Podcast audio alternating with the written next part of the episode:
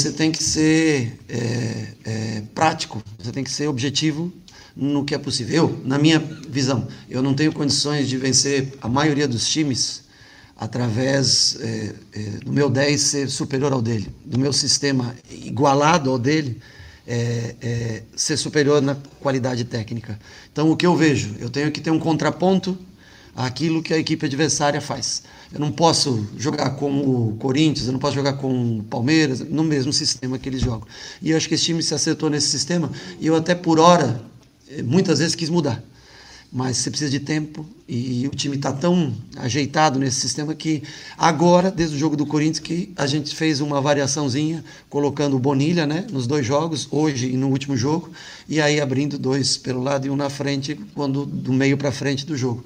Mas se não é um, é um sistema de jogo bem encaixado e que deve perdurar até o final do ano. Aí, para o ano que vem, aí é, bola-se outra maneira, dependendo dos jogadores que você tenha.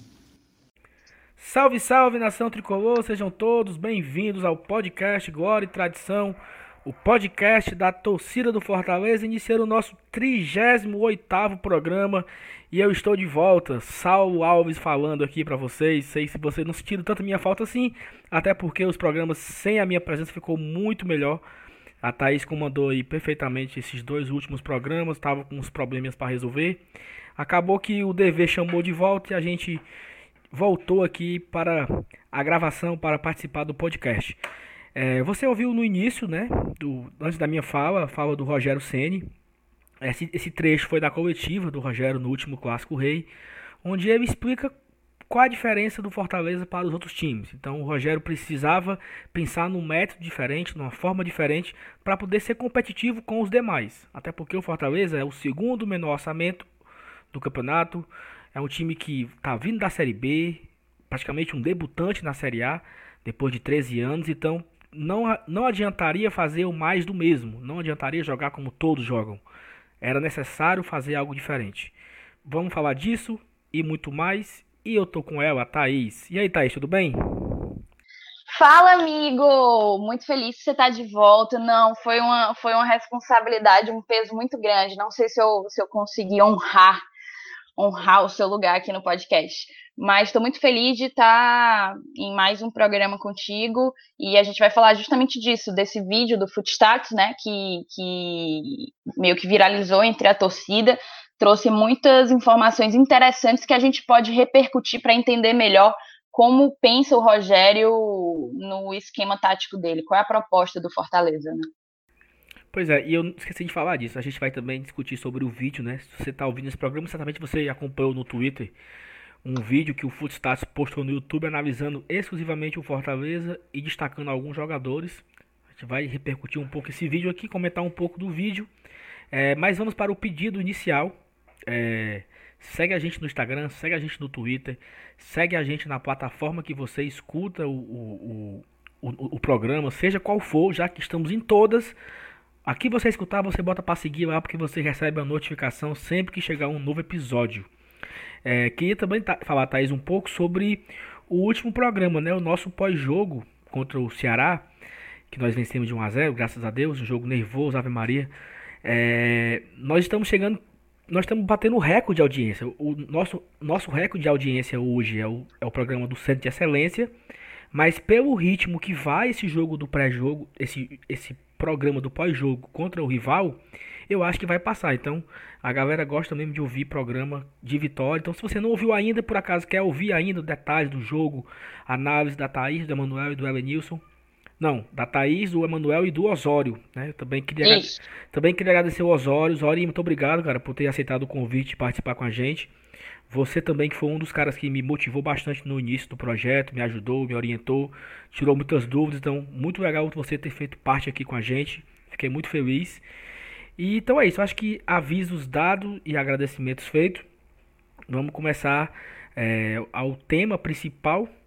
É, e aí, Thaís, o que, é que você traz na, na sua fala inicial a respeito é, sobre o vídeo do Footstats ou sobre um, uma visão do clube geral, de como o Fortaleza joga?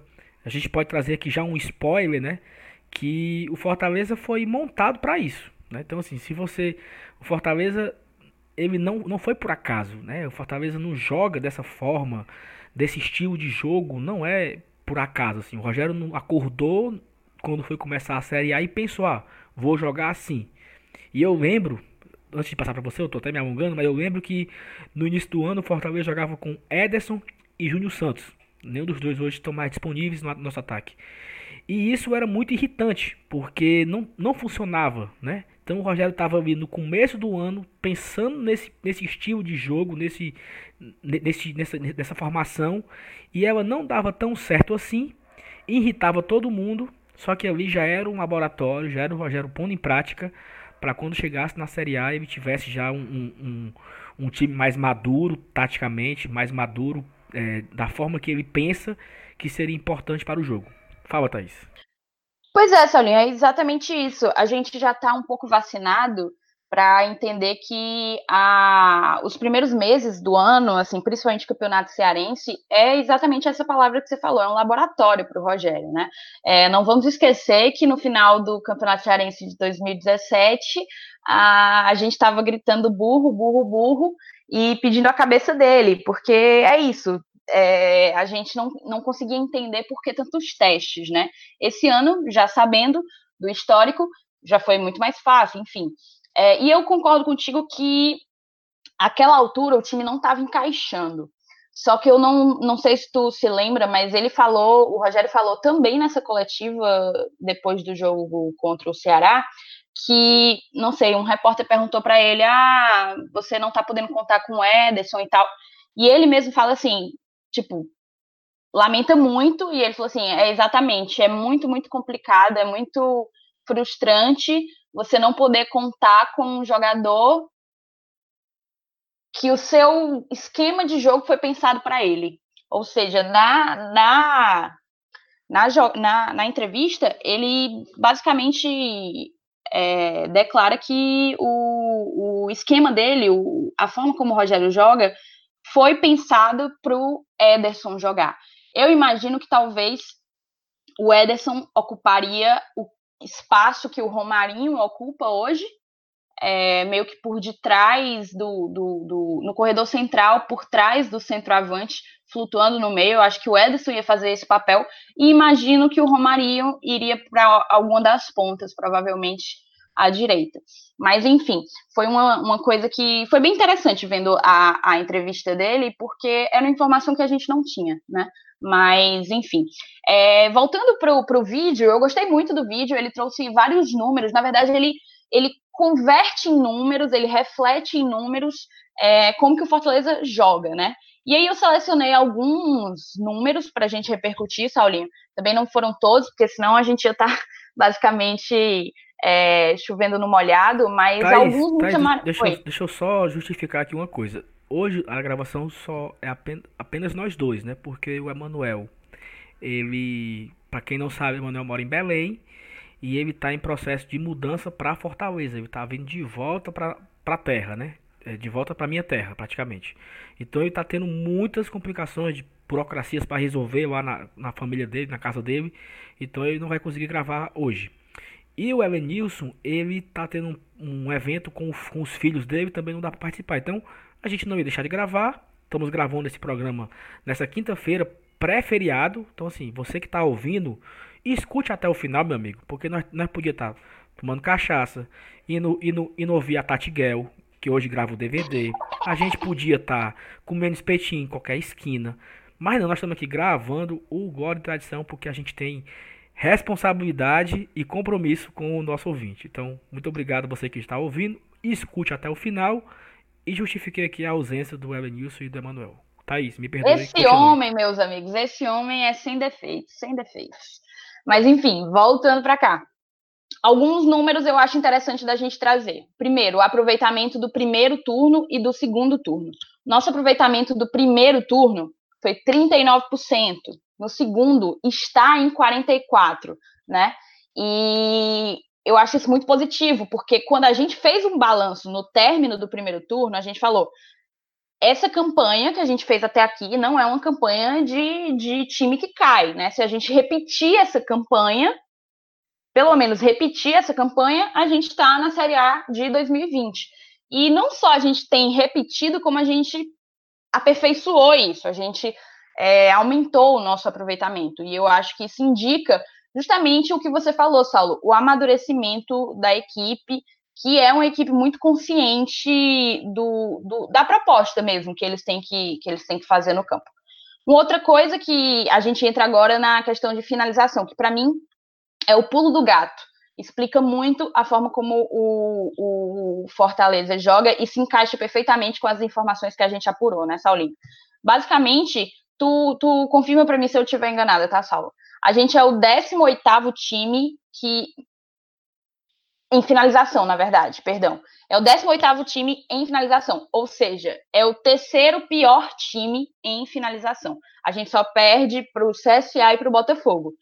Em média, são 10,3 finalizações por jogo. Aí entra primeiro aquela pergunta, né? Mas como assim? Por que, que a gente finaliza tão pouco?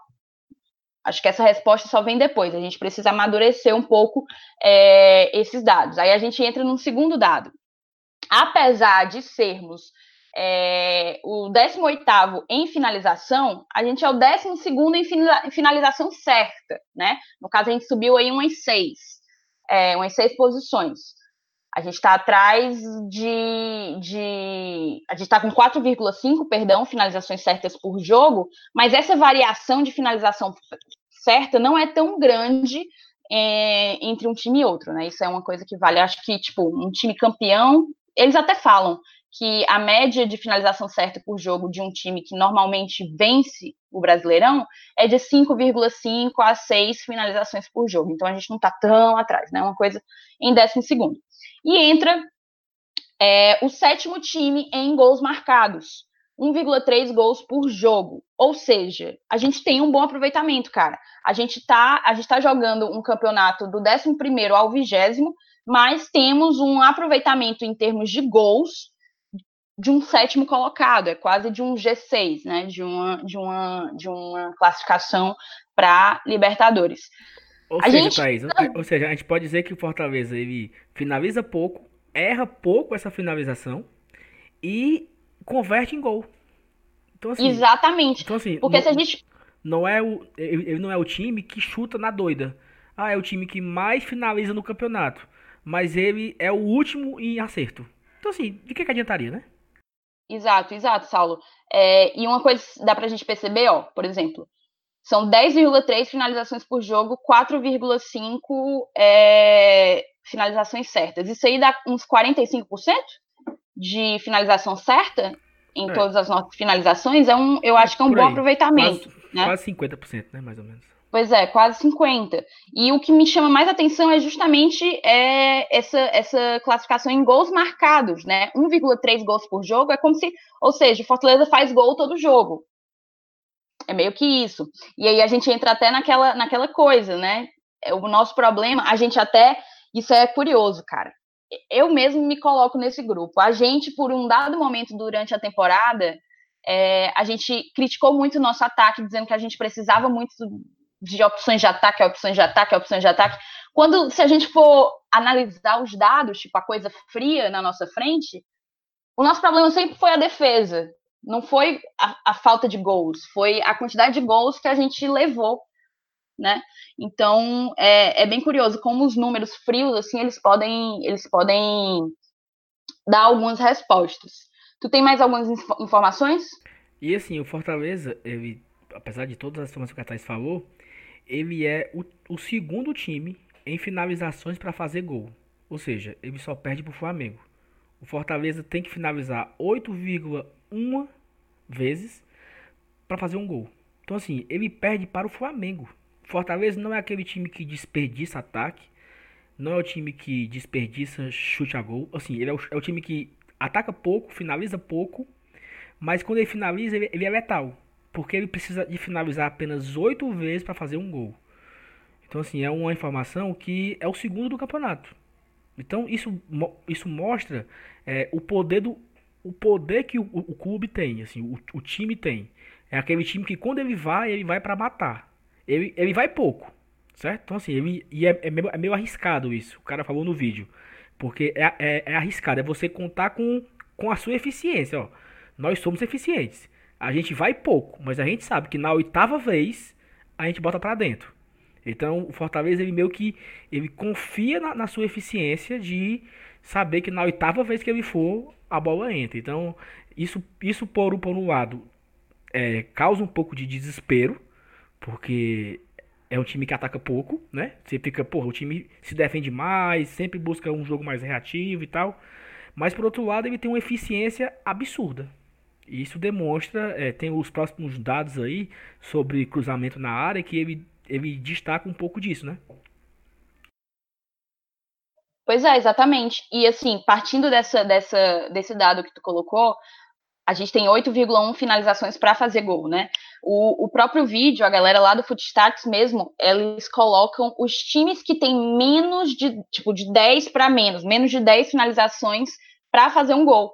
E olha só a galera que acompanha o Fortaleza, velho. O Fortaleza, junto com Flamengo, Santos, Corinthians, Grêmio, Atlético Paranaense e Palmeiras, são times que precisam de menos de 10 finalizações para fazer um gol.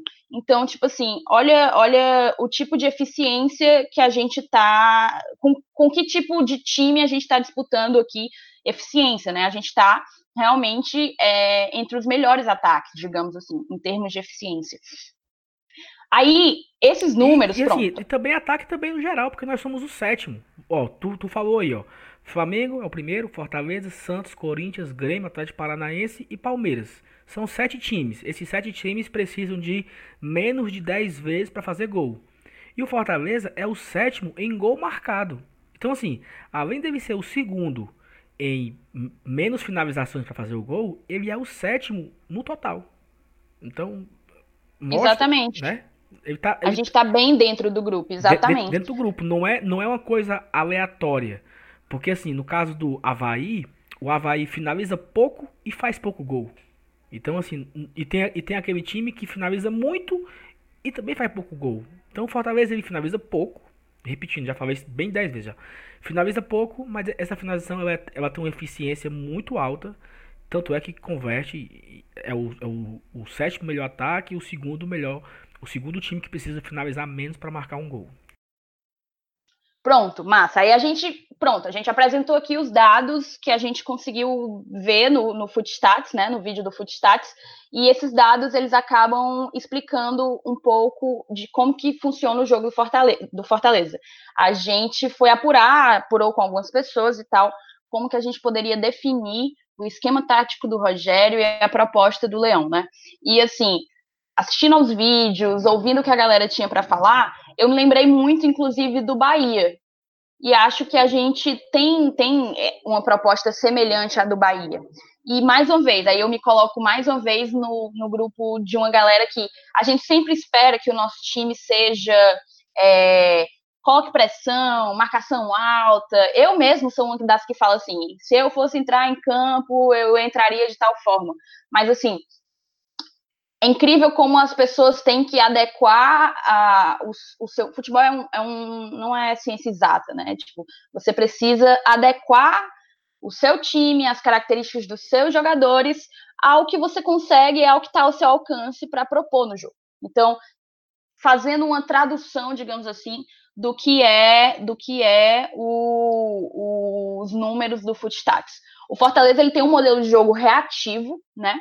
Vertical, bastante vertical. É uma, o time ele tem uma veia ofensiva. É um time que está, perdão, é um time que está sempre buscando o gol. É um time que está sempre buscando o gol e preocupado também com a qualidade da posse de bola. O que é que significaria a qualidade da posse de bola? É o que é que é feito com a bola quando se está com ela, né? É um time que ele vai objetivar o gol sempre sempre. E a, o, a característica de reação, digamos assim, de ser um time reativo, ela está muito em. Ela está muito, muito clara quando a gente percebe que na maioria dos jogos o, o Fortaleza não impõe uma pressão, é, uma linha alta de marcação, por exemplo. É uma marcação em bloco médio, na maior parte das vezes, às vezes baixo, inclusive. Isso leva a gente a crer, inclusive, Saulo, quando às vezes analisando as partidas, leva a gente a achar que, olha, o Fortaleza tá cedendo espaço, tá dando campo para o adversário. Mas às vezes a gente nem percebe que talvez seja o, o é, a, é, a, nossa proposta, né? Faz, e, na verdade, faz parte da estratégia isso, né? Exatamente. A gente tá, a gente pode parecer que o time está dando espaço, dando, mas é justamente assim, depois do que a gente pôde apurar, é justamente a proposta do time, o, a forma como o time vai recuperar a bola no erro do adversário e conseguir uma transição rápida em direção ao gol adversário para tentar finalizar e converter em gol.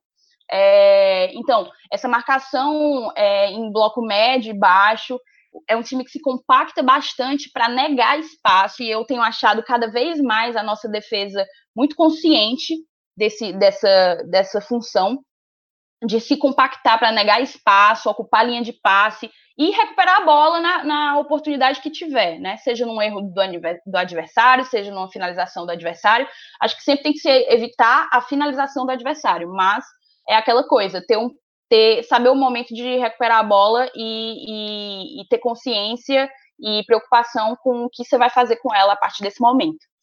É, uma outra questão é que recuperar a bola o Fortaleza é um time que, apesar de sempre. Porque as pessoas podem dizer, né?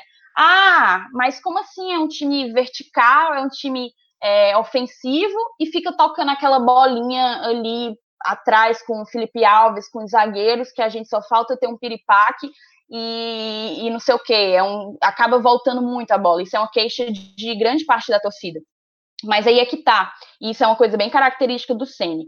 Recuperada a bola, o Fortaleza ele é um time que ele tenta buscar o gol, mas ele prioriza uma saída de bola curta. O que é que seria essa saída de bola curta? É o que a gente vê. A saída de bola do Fortaleza quase sempre se dá pelo Felipe Alves ou pelo Quinteiro. Na verdade, pela dupla de zagas, mas o Quinteiro, perdão, dupla de zaga, mas o Quinteiro sempre eu vejo tomar um pouco mais de iniciativa de fazer a, a, a, saída de bola, né? Então é uma saída de bola curta com o goleiro e os dois zagueiros que evita os chutões que a gente vê muito difícil acontecer e os lançamentos, né? Quando o Fortaleza começa com chutão e lançamento, a gente, se, a gente percebe que é, ele está desorganizado, ele não está é, 100% ligado, 100% dentro da partida, né? Ele está fugindo da sua característica. Tá, o que é que tu tem mais para falar? Só, Pode só falar. um complemento, assim, é, se você lembrar do Fortaleza do ano passado, né? Que ele tinha ali Jussane e Lige na zaga. O Fortaleza jogava com Jussane e Lige, é, Tinga, Bruno Melo, Felipe, Bonilha, Dodô, Massinho, Marlon e o Gustavo. O time era mais ou menos esse. É, por muitas vezes, quando o time saía jogando, o Boeck tocava pro Felipe. O Felipe era o, Felipe fazia ali uma terceira linha, um, um, terceiro homem na primeira linha, e sempre a bola saía com o Felipe. Mesmo o Luigi tendo um bom passe do lado esquerdo, porque um zagueiro que joga com a perna esquerda, o zagueiro jogando do lado esquerdo é canhoto e sabe sair jogando, é muito importante porque o time consegue ter uma saída muito fácil pelo lado esquerdo, principalmente se o lateral for habilidoso, se o lateral for ofensivo. Fortaleza hoje não tem esse zagueiro esquerdo, então acaba que dificulta. Tanto o Paulão, quanto o Jackson, quanto o Roger, quanto o Natan, nenhum desses são, são canhoto. Então é, é, difícil iniciar esse jogo com o Carlinhos por conta disso. O Luiz desse time se encaixaria bem por causa disso. Só que hoje é diferente do ano passado. A bola sairia com o Felipe, o Felipe sai jogando, seja com o Jean Patrick, com o momento, seja com o Bonilha, e aí o time ia se desenvolvendo em campo. Até porque o Fortaleza tinha uma postura mais ofensiva no passado. Era muita pressão, era muito em cima, buscando o gol o tempo inteiro, não importa de como, de como fosse. Já esse ano não. Esse ano ele começa com o Felipe Alves. Então o Felipe Alves é o primeiro homem que começa a jogar. Então o Felipe, o Felipe toca para o, o, o Quinteiro ou toca para o Paulão. Ra, raramente o Felipe vem buscar a bola. Sempre essa bola sai com o Quinteiro ou com o, o outro zagueiro, seja o Paulão, seja o Jackson, seja o Roger Cavalho, etc. E assim, o Quinteiro jogando, o que é que significa? Significa que vai sobrar alguém. Né? Porque se o Quinteiro tá Exato. com a, se, se o Felipe Alves está com a bola, algum jogador do Fortaleza vai sobrar. Então o Fortaleza é, ele, ele, ele prioriza ter essa essa Esqueci agora a palavra. Vantagem numérica. Né? Vantagem né? numérica, perfeito. A palavra é essa. Essa vantagem numérica para exatamente conseguir achar esse que está livre e e, e, construir a jogada.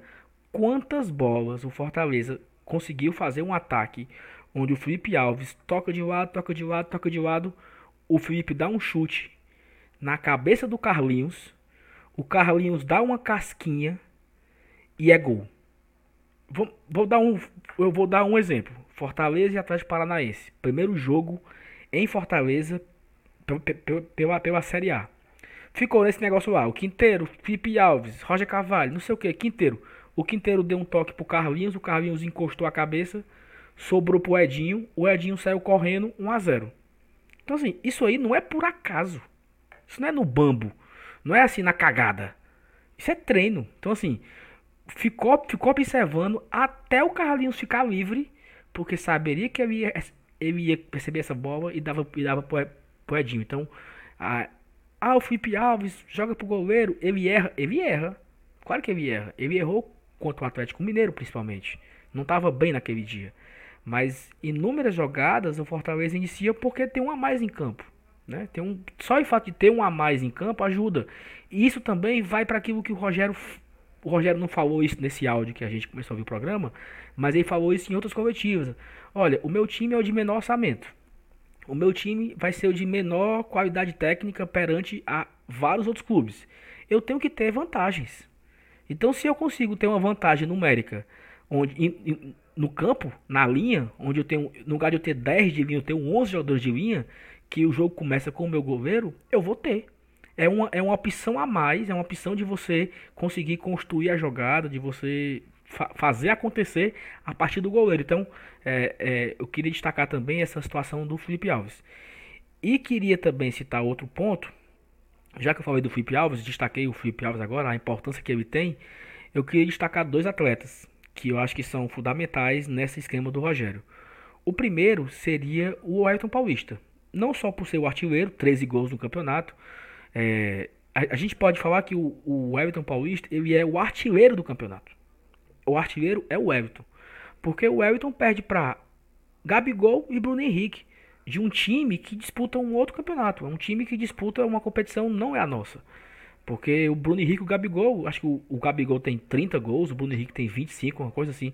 É uma coisa absurda de gols que eles têm, mas porque o Flamengo é um time absurdo. Flamengo joga um outro campeonato, uma outra, outra qualidade. Então, assim, tirando o Flamengo, né? Tirando então, a gente pode até, naquele exemplo que a gente trouxe, que o Fortaleza é o segundo time que menos finaliza para fazer gol. O Fortaleza pode ser o primeiro colocado. Tirando o Flamengo, é o Fortaleza. Então, tirando o Gabigol e Bruno Henrique, é o Everton Paulista o artilheiro do campeonato. Experiente, 36 anos, rodado. Muita gente criticou quando ele veio, mas tem mostrado a sua eficiência. E, e, e, é importante porque o Fortaleza ataca menos, mas quando ataca, tem um centroavante que bota a bola para dentro. Ele botou de cabeça. Oi. Só te interromper bem rápido, porque o que tu falou agora me lembrou outra informação que a galera do Footstats deu, que eu achei interessantíssima. Que essa é a segunda melhor temporada da carreira do Wellington, com 36 anos, velho. Ele só fez mais gol do que isso em 2009. Vamos lá, 2009 foi 10 anos atrás, o menino estava com 26 anos. Isso. Foi pelo Cruzeiro. Mas é, é muito, ele está muito iluminado, ele encaixou perfeitamente é, no que o time se propõe a fazer. Exatamente. E assim, e ele, e ele tá dentro da área, sabe? Ele fez gol de calcanhar contra o Grêmio. Ele fez gol de pênalti. Acho que deve ter uns 5 gols, gols de pênaltis. Ele fez gol de rebate, de rebote. Ele cabeceia, rebote, sobrando pra ele, ele faz. Ele fez gol de cabeça. Ele fez gol de joelho. Ele fez gol a bola já estava entrando, ele se empurrou com a bola no clássico. Então, assim, é aquele centroavante que está lá. Eu acho que isso é importante, você ter todo esse esquema, toda essa, essa engrenagem, que uma peça vai se encaixando a outra, para no final a bola entrar na rede. Então, ter o Everton é importante por isso, porque ele sempre está lá e ele é letal. E se a bola chegar, dificilmente ele perde. E um outro atleta que eu queria destacar do Fortaleza é o eu esqueci, Thaís. Quem era o outro? Romarinho, Bruno Melo. Romarinho, Romarinho. Romarinho, perfeito. O outro é o Romarinho. Porque é, é importante destacar o Romarinho. Quem é o Romarinho? O Romarinho veio do Globo, Série D, para disputar uma Série B de 2018. Teve uma briga aí, o Fortaleza com o Ceará, o Ceará queria, não sei o que, o Fortaleza trouxe. E quando o Romarinho chegou, a galera disse: brigaram por isso aí, né? essa briga todinha, confusão maior do mundo por causa desse jogador, isso é um doidinho, é fraco, não sei o quê. Porque o Romarinho de fato aí pegava a bola, baixava a cabeça, ia correndo e não fazia nada. E o Rogério teimando com o Romarinho no início do ano. Teimando com o Romarinho, ao ponto do Romarinho ser chamado e a torcida vaiar o Romarinho antes de entrar. E por incrível que pareça, a ironia do destino é tão grande que hoje, novembro, 14 de novembro de 2019, o jogador mais importante do Fortaleza é o Romarinho. É o cara que corre, que marca, que cruza, que dribla, que, que sai, que, que, que abre um espaço, que acha uma brecha, que acha um passe para que ele passe para o Oswaldo. Então, assim, é importante destacar a evolução que esse atleta teve no ano. É, e aí muita gente, muita gente destaca após o gol do Santa Cruz, né? Que ele entrou naquele jogo contra o Santa Cruz, deu aquele drible e fez o gol. E só que assim, antes daquele jogo do Santa Cruz, ele já vinha jogando bem. Sabe? Você pode lembrar, eu me lembro que o, o Romarinho foi titular no segundo jogo da final do Campeonato Cearense, que foi antes desse jogo do Santa Cruz. E muita gente. Ah, Romarinho titular, Romarinho titular. O Romarinho jogou bola esse jogo. Jogou muita bola. Tanto é que assim, ele foi elogiado. Pô, cara, o Romarinho jogou, jogou tão bem hoje. Ele jogou nessa posição que ele tá jogando. Segundo atacante.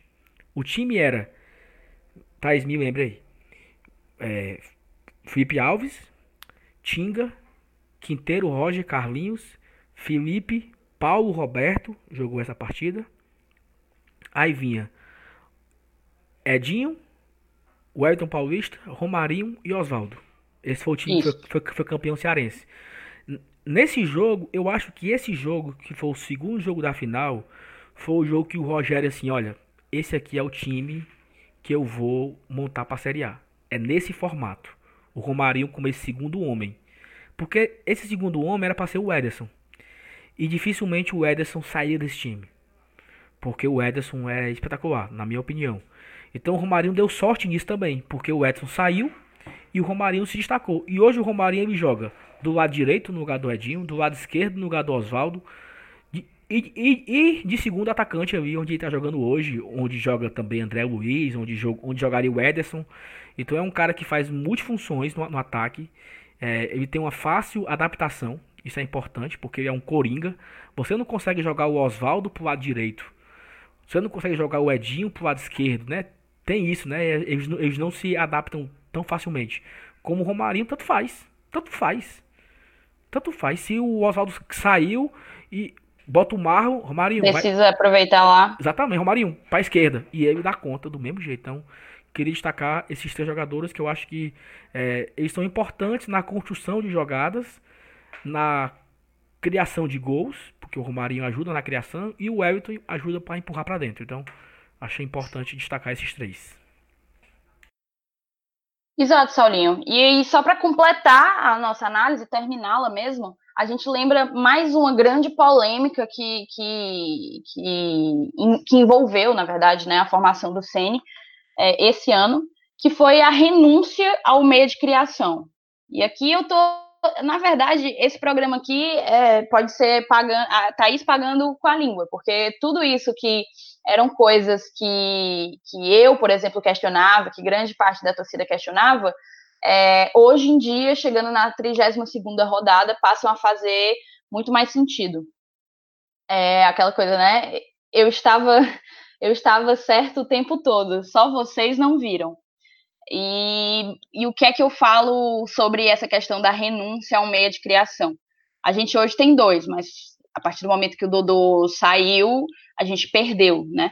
O Dodô, pelo menos esse ano, em 2019, não foi o Dodô de 2018. Então, a gente tinha um meio de criação que não conseguia é, dar ao, ao time os resultados, digamos assim, o desempenho, digamos assim, no que o Rogério esperava, né? E aí faz com que a, essa falta, essa renúncia ao meio de criação, faz com que a criação do Fortaleza acabe sendo feita pelo Felipe e pelo Juninho, né? Que são bons passadores, são volantes com essa característica de passadores, né? E além deles dois, pelos laterais, que, tanto no caso se for Carlinhos ou Bruno de um lado, Tingo ou Gabriel Dias do outro, que dão muita amplitude ao jogo do Fortaleza. os dois volantes entrando por dentro e os laterais se abrindo, dando amplitude, jogando rente à, à linha lateral.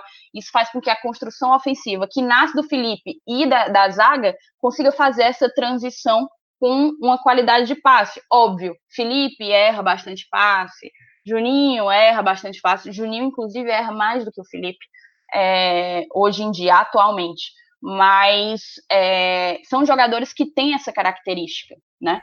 E que é utilizado dessa forma, com esse propósito no esquema do, do Ceni. Então, assim, considerando todas essas questões, diante de um contexto de baixo orçamento, um elenco tecnicamente mais limitado do que os adversários, um time, vamos, tipo, acho que eu não tenho problema nenhum de admitir, com pouca experiência na Série A, a gente passou apenas um ano na Série B, depois de oito na Série C, então o Fortaleza vem de uma ascensão meteórica, é, faz com que a gente perceba que o time consegue ser, após essa ascensão meteórica, ele tinha tudo para se ser a, o saco de pancada da Série A, porque é um time que vem se, se reconstruindo, né? É um time que vem se reconstruindo. É e um não... time que, é, assim, é, e aí vem o ponto que eu falei no início se eu tivesse entrado no campeonato para fazer o mais do mesmo, tipo assim, eu vou, eu vou disputar contra os outros, tentar ser igual a eles, tipo o Havaí. O Havaí joga o campeonato como, joga, como, como jogou a Série B. Vou tentar Exato. aqui, você perde 5, 6 partidas seguidas, você desmotiva, acabou.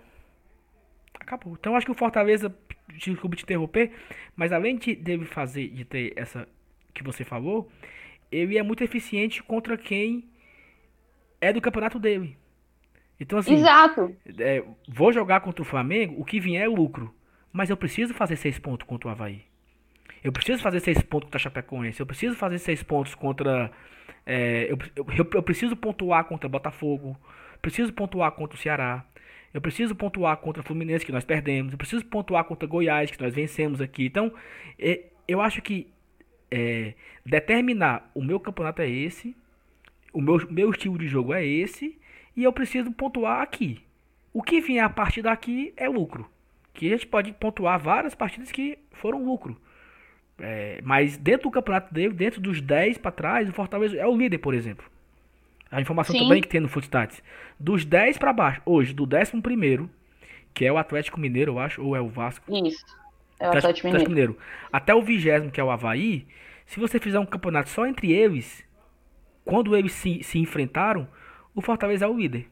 Empatado no número de pontos com o Atlético Mineiro, mas ganhando no saldo. Então, isso, isso explica também é, tudo isso que nós estamos falando. É um time eficiente contra quem é contra o campeonato dele. E guerreiro, brigador. Às vezes não dá para ser, sempre, contra os, contra os times do outro campeonato, né?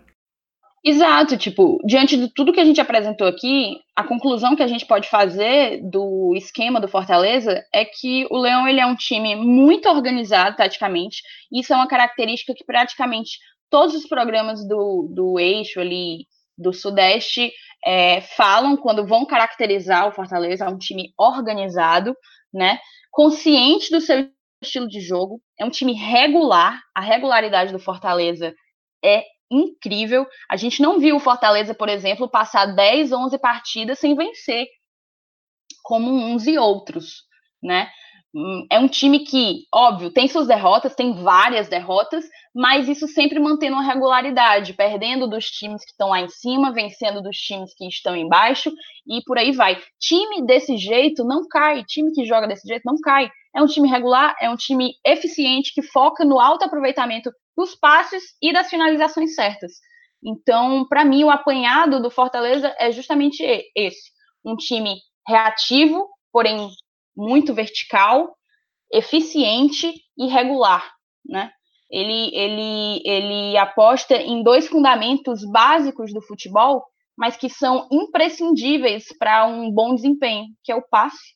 Um jogo sem uma qualidade de passe é, ele, não, ele não se constrói, na verdade, uma, uma, transição ofensiva sem a qualidade do passe, ela inexiste, você perde a, a bola. E, e, assim, e a finalização. E, é importante destacar aí o passe, porque tu já falou, mas eu, eu quis te interromper antes, esqueci. O Fortaleza tem os dois volantes que não são exímios roubadores de bola. Eles são exímios. Marcadores, né? É. Exato. Eles são, eles são, eles são bons de passadores. passar bola, construir jogada. Então, assim, eu lembro que quando o Fortaleza tinha a especulação de trazer o, o Juninho, já que o Juninho tava queimado no Ceará e etc, e pegou o banco na final, não sei o que, e tava queimado, e surgiu o burburinho com o Juninho em Fortaleza, eu vi alguns programas esportivos aqui em Fortaleza falando, vem, vem pra ser, vem para brigar vaga com o Felipe. Porque não dá pra jogar os dois. Porque o Felipe e o Juninho são, são gêmeos. Eles não são bom, bom- bons marcadores, eles erram muitos passes e eles buscam muito o lançamento, joga, joga com a bola no pé. Só que eu acho que o Rogério pensou exata- exatamente nisso. É, eu, eu quero ter os dois. Eu quero construir o jogo tendo os dois. E, e vou ter mais chance de criar jogada com os dois. Já que os dois volantes sabem jogar, é melhor do que. Até o Rogério falou isso uma vez no coletivo, defendendo o Felipe, né?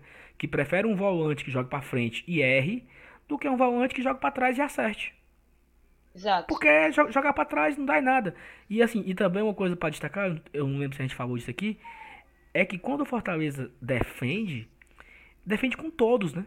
O Everton Paulista volta, os dois pontas voltam, o Romarinho volta, os dois volantes e os dois laterais. Então, é, contra, co- contra o Ceará foi, teve um momento lá que o Ceará pressionou, mas uma pressão meio que uma falsa pressão, porque não teve massacre de chute a gol, de defesa, mas o Ceará dominava a bola ali no campo de ataque e o Fortaleza tava bem postadozinho ali, com todo mundo marcando todo mundo, acompanhando todo mundo, não tinha brecha, não tinha buraco e nada aconteceu. Então acho que isso destaca também um ponto positivo que o time sabe atacar, tendo os dois volantes como dois homens a mais de meio campo atacando, porque quando a bola chega no Felipe ou no Juninho, tem jogo. O Felipe, claro, eles erram, claro, eles erram. Eles não são Iniesta e Chave, né? É Felipe Exato. A Juninho. gente, a gente tem que ser consciente Exata- da nossa limitação técnica. Então, assim, é, não pode. Ah, erra muito passe. Erra, pô. Claro que erra. Se eles não errassem, eles estavam no Real Madrid e no Barcelona, né? Então, normal.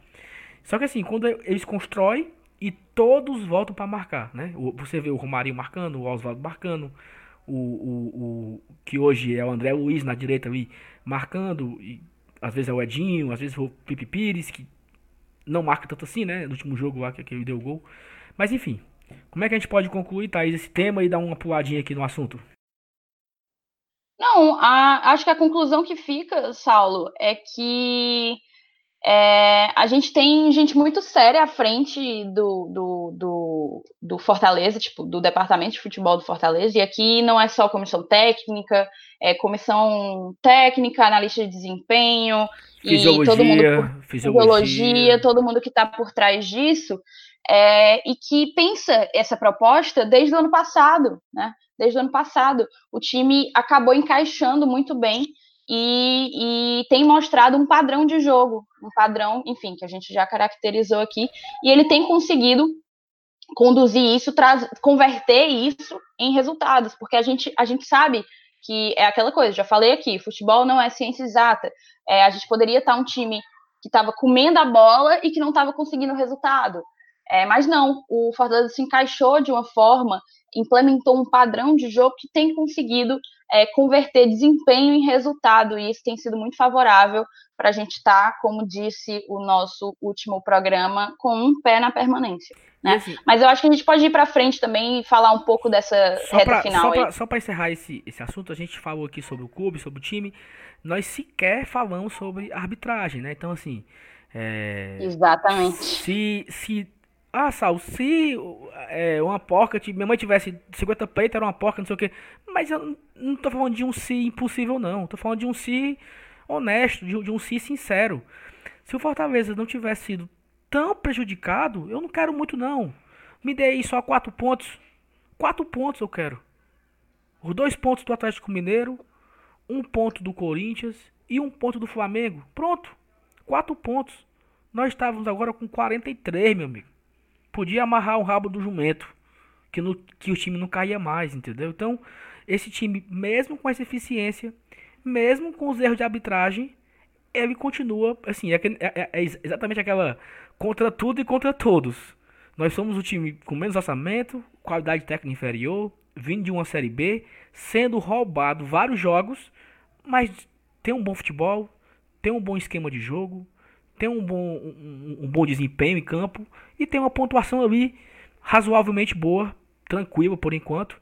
Né? Então acho que, que é importante também destacar isso, porque se não fosse esses erros de arbitragem, a gente poderia estar numa situação muito melhor do que aí nós estamos. Mas pulando já essa fase da análise do, do time, a gente pode projetar um pouco sobre os jogos que faltam, né? O Fortaleza aí tem seis jogos restantes, todo mundo tem seis jogos restantes até o fim do campeonato. É, então, assim, se você tá nervoso, meu amigo, o campeonato termina dia 8 de dezembro. Então, você tem aí menos de um mês para encerrar o campeonato. É, então, muitas emoções aí até a última rodada, seis jogos. Fortaleza depende só dele para não só se livrar, mas para conquistar outros objetivos. É, a gente vai passar aqui é, adversário para adversário. É, a gente considera que a Havaí e Chapecoense já morreram. A gente pode considerar que o CSA tá quase, né, Thaís? Ou não? Eu considero. Considera? Considero, velho. Não, mas eu não vou, eu não quero considerar que o CSA tá morto. Não. Cara, para mim são 13 pontos em quantos disputados? Vai disputar 6 vezes 3, 18. 13 em 18, eu acho é, é ser muito, muito, muito é, como é que eu posso dizer? Conservador. Não, não, eu, não, eu concordo, mas, mas assim, eu acho que, que depende muito do que vai acontecer no próximo domingo, sabe? Se o Fortaleza conquistar a vitória, é, aí eu acho que o CSA está com uma vida bem difícil. Mas assim, a gente pode. Não, vida difícil ele tá agora, não, né? É... Se o Fortaleza vencer, aí a gente pode dizer que ele não. que ele, que ele tá rebaixado, é isso? é. Não, porque não tá matematicamente, né? Mas vamos lá. O, vamos passar aqui um por um. O Fortaleza, ele tem seis jogos, né? Ele pega o CSA em casa, na sequência. O Internacional fora. E aí ele tem uma sequência um pouco difícil até o final, porque, assim, acho que esses seis jogos são bem difíceis. É, e você que está ouvindo o programa nessa quinta-feira à noite, ou nessa sexta-feira de manhã, ou nesse sábado de manhã. É, sábado, agora de manhã, se você está ouvindo sábado, sábado de manhã está entrando no seu feed aí o programa, o pré-jogo contra o CSA. Então, a gente não esquecemos, vai ter um programa especial, exclusivo para esse pré-jogo de Fortaleza e CSA. O Fortaleza pega CSA, Inter, Santos, Goiás, Fluminense e Bahia. Então a gente, se o Fortaleza precisa aí de 4 pontos, né? 5 pontos para chegar nos 44, é, a gente teria que ganhar do CSA e teria que cometer um crime aí entre Goiás e Fluminense. Pelo menos uma vitória ou, ou dois empates aí para não ter sufoco na última rodada, né? E tu? Uhum. É por aí? Para mim é. Pra, na verdade, assim, para mim, para concluir, para tipo, tá livre total, na minha cabeça, uma vitória. Porque eu tenho apostado desde o início que é, 42 pontos salva. Mas vamos ser um pouco mais, né? É, pé atrás e tal. Então, uma vitória e um empate, para mim, salva. Só que agora a gente. É aquela coisa, né? Você dá a mão, a gente quer o braço. Agora eu já começo a pensar numa Sul-Americana. Então, é, a gente não, tem que não... voltar os olhos eu não consigo. Eu, não, mas assim, não é, não é nem questão de, de zicar, não. É porque realmente. É, e assim, eu acho que a, a Série C, ela me maltratou muito, sabe?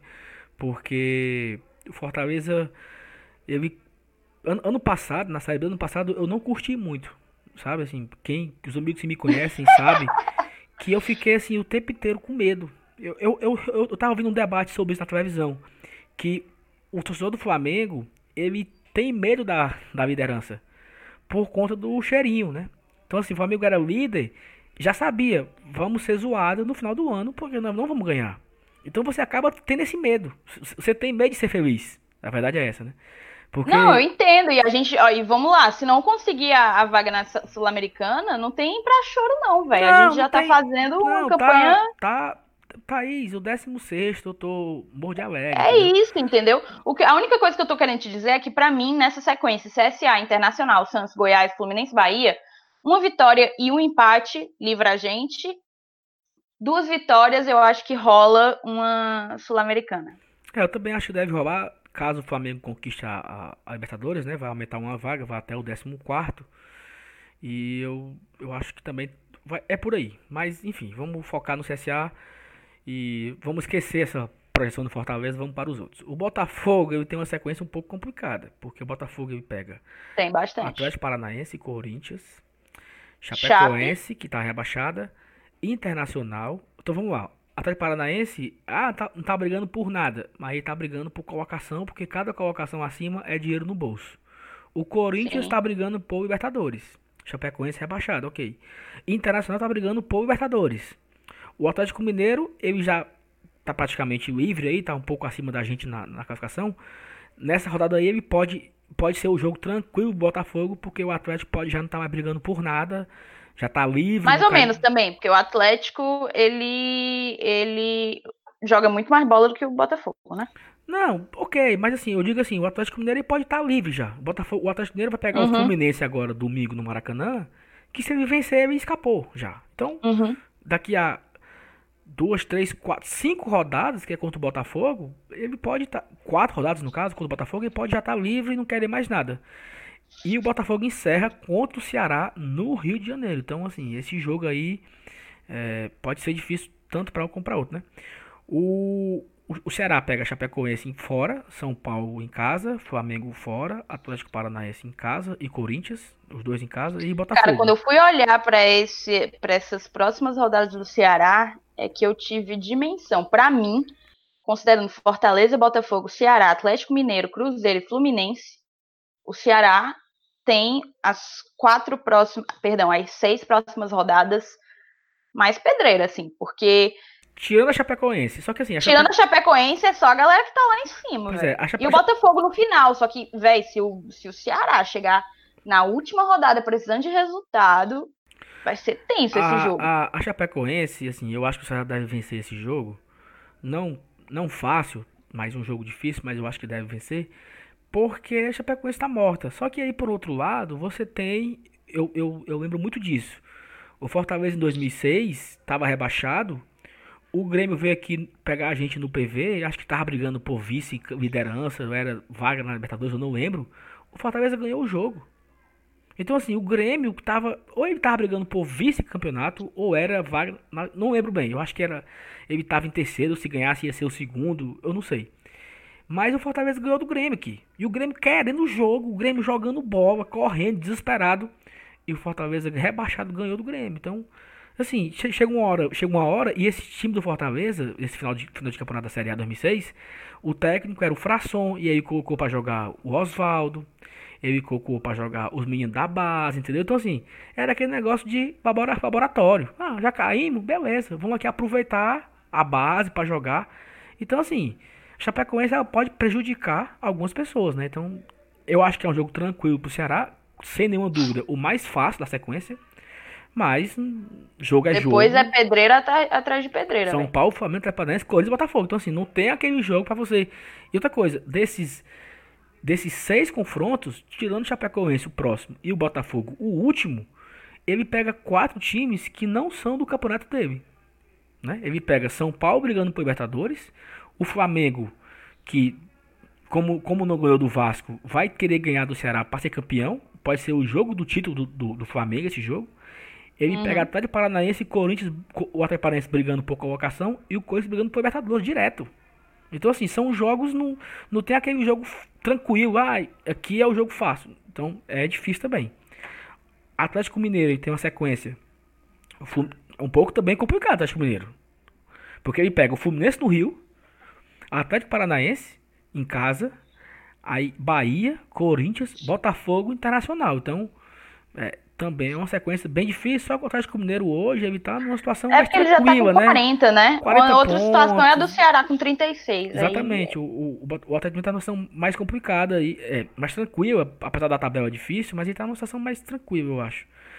E é. o Cruzeiro, o Cruzeiro também tem uma sequência mais ou menos, aí pega Havaí em casa, Santos... É... CSA, Vasco, Grêmio e Palmeiras. É, é difícil. Assim, difícil. Difícil, mas viável, né? Eu acho que o. Eu acho que o, o Cruzeiro. O negócio é porque eu acho que o Cruzeiro meio que engatou.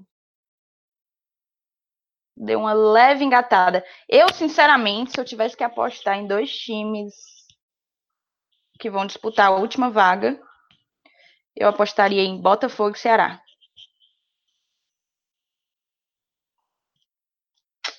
São os dois que eu acho. Mas enfim, vamos para o Fluminense. Fluminense, para mim, tem a, a melhor sequência. Porque dos seis, ele pega quatro que. Dos seis, ele pega quatro que estão disputando a permanência, que no caso somos nós, Havaí, CSA. E Atlético Mineiro. É e o Atlético Mineiro, exatamente. É, é, são, são quatro times que estão ali no, no meio do Buruçu, né? Só que assim. É, Aí fora eles tem Palmeiras e Corinthians, né? É, só que assim, o Fluminense eu também acho que ele tem uma sequência mais tranquila. Mas ele tem um jogo contra o Atlético Mineiro que para mim é importante para pro, pro Fluminense. Pra ele. Ou ele volta pra, pra zona ali, ficar igual com o Botafogo, ou ele dá uma distanciada. E o Fluminense perdeu o seu goleiro. Então, assim. Sim, tem esse agravante, é verdade. O Fortaleza perdeu o jogo aqui pro Fluminense muito por, por causa do Muriel. do Muriel. O Muriel pegou bola aqui no Castelão. E o Muriel tem pegado bola contra vários, várias partidas. O Muriel fez um jogo contra o Grêmio no Maracanã. Cara, espetacular. Ele pegou esse, ele pegou o Corinthians em Brasília, que o Cássio levou um frangaço. O Muriel defendeu bola pra caramba, entendeu? Então assim, o Agenor já tava ruim quando tava jogando. Já era fora de forma quando jogava. O Muriel não joga aí há uns 3, 4 meses, fora de ritmo, fora de forma. Como é que, como é que vai estar tá esse Fluminense nessas seis próximas partidas? E o Fluminense tem um destaque, um volante, Igor, Igor Henrique, Igor, Igor não sei o que, acho que é Igor, um, volantezinho. É, eu não, não lembro o nome dele, mas ele, eu sei de quem. Que ele foi convocado para a seleção olímpica. Então ele não vai jogar contra o Atlético Mineiro. Então o Fluminense vai ter dois desfalques, os melhores do time. O melhor jogador do time, que é esse volante, e o, e o goleiro. Então, como é que vai ser esse jogo contra o Atlético Mineiro? Né? O Atlético Mineiro pode ter a oportunidade de se livrar de vez, ganhar do Fluminense, ir a 43 pontos e praticamente se livra. E bota o Fluminense no meio do, do bolo de novo. E para não passar batida, eu queria também destacar o, o nobre CSA. O CSA pega o Fortaleza no Castelão, né, o jogo próxima rodada. Ele vai pegar o Fluminense em casa. Olha o Fluminense tá aí no, no meio do, do Buruçu, né? O CSA pega o Cruzeiro fora de casa. O CSA pega o Bahia em casa. O CSA pega o Chapecoense rebaixada fora de casa e ele encerra o campeonato, a sua participação na Série A praticamente, contra o São Paulo em casa. Então, o CSA também tem uma sequência um pouco complicada para quem precisa fazer aí os seus 13 pontos. 13, 12, 13 pontos, né? Então, não é tão, tão simples assim. Se você estiver pensando assim nos 43 ou 42 pontos, ele tem que fazer de 13 a 14 pontos aí, mais ou menos. Então, é, de 18 você fazer 13, 14 é, é, é, bem, é bem complicado. São muitos pontos, não pode perder. Mas como eu disse, acho que depende muito do que o Fortaleza vencer, que o Fortaleza vencer esse jogo, do que o Fortaleza vai propor nesse jogo, que a gente pode definir a vida do CSA ou não. Até porque se o Fortaleza, é se o Fortaleza vencer o CSA, abre 13 pontos pro CSA de diferença e a gente praticamente se livra de mais um concorrente, né? Na nossa, no nosso campeonato, hoje estamos a 10 pontos do CSA, que é o 18º, e estamos a 5 pontos, 5, né, do Botafogo? Isso. Não, do Fluminense, que é o 17. Fluminense é o 17. O Botafogo venceu então, se, o Havaí. Se a gente vencer o CSA, a gente abre 13 pontos pro CSA, então mata o CSA pra gente, porque ele não vai conseguir chegar mais na gente. Em 15, tirar 13, ele não tira. Uhum. E se a gente vencer o, vencer o CSA e o Fluminense não vencer, a gente vai abrir 8 pontos pro Fluminense para tirar em 15. Então, mais, um pouco mais de 50% de, de distância aí. Então, acho que por isso é importante a vitória do Atlético Mineiro. Torçam para o Atlético Mineiro, mandem energias positivas para o Maracanã. Para o Atlético Mineiro vencer e o Fortaleza vencer o CSA, que aí eu acho que a gente está bem pertinho. Bem, uma corrida de nada, um cabelinho de saco. E bora pra esse castelão que Rogério Ceni falou que precisa de muito mais de 30 mil. É, mas isso deixa pro, pro pré-jogo pra gente destacar isso. Então, é, pessoal, é isso. Valeu. Beijo a todos. Obrigado vocês que nos acompanharam até aqui. Até a próxima. Valeu. Tchau, Thaís. Tchau, tchau, gente. Saudações tricolores.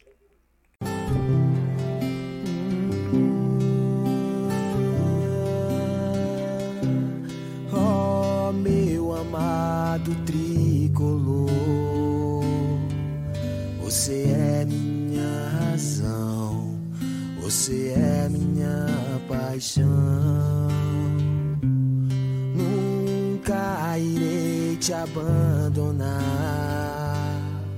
sempre estarei aqui vibrando por ti. Fortaleza, eterno amor. Temos glória e tradição. Bate forte o meu coração. Sempre estarei aqui, Fortaleza. Não importa onde estarei, para sempre te amarei. Sempre estarei aqui, Fortaleza.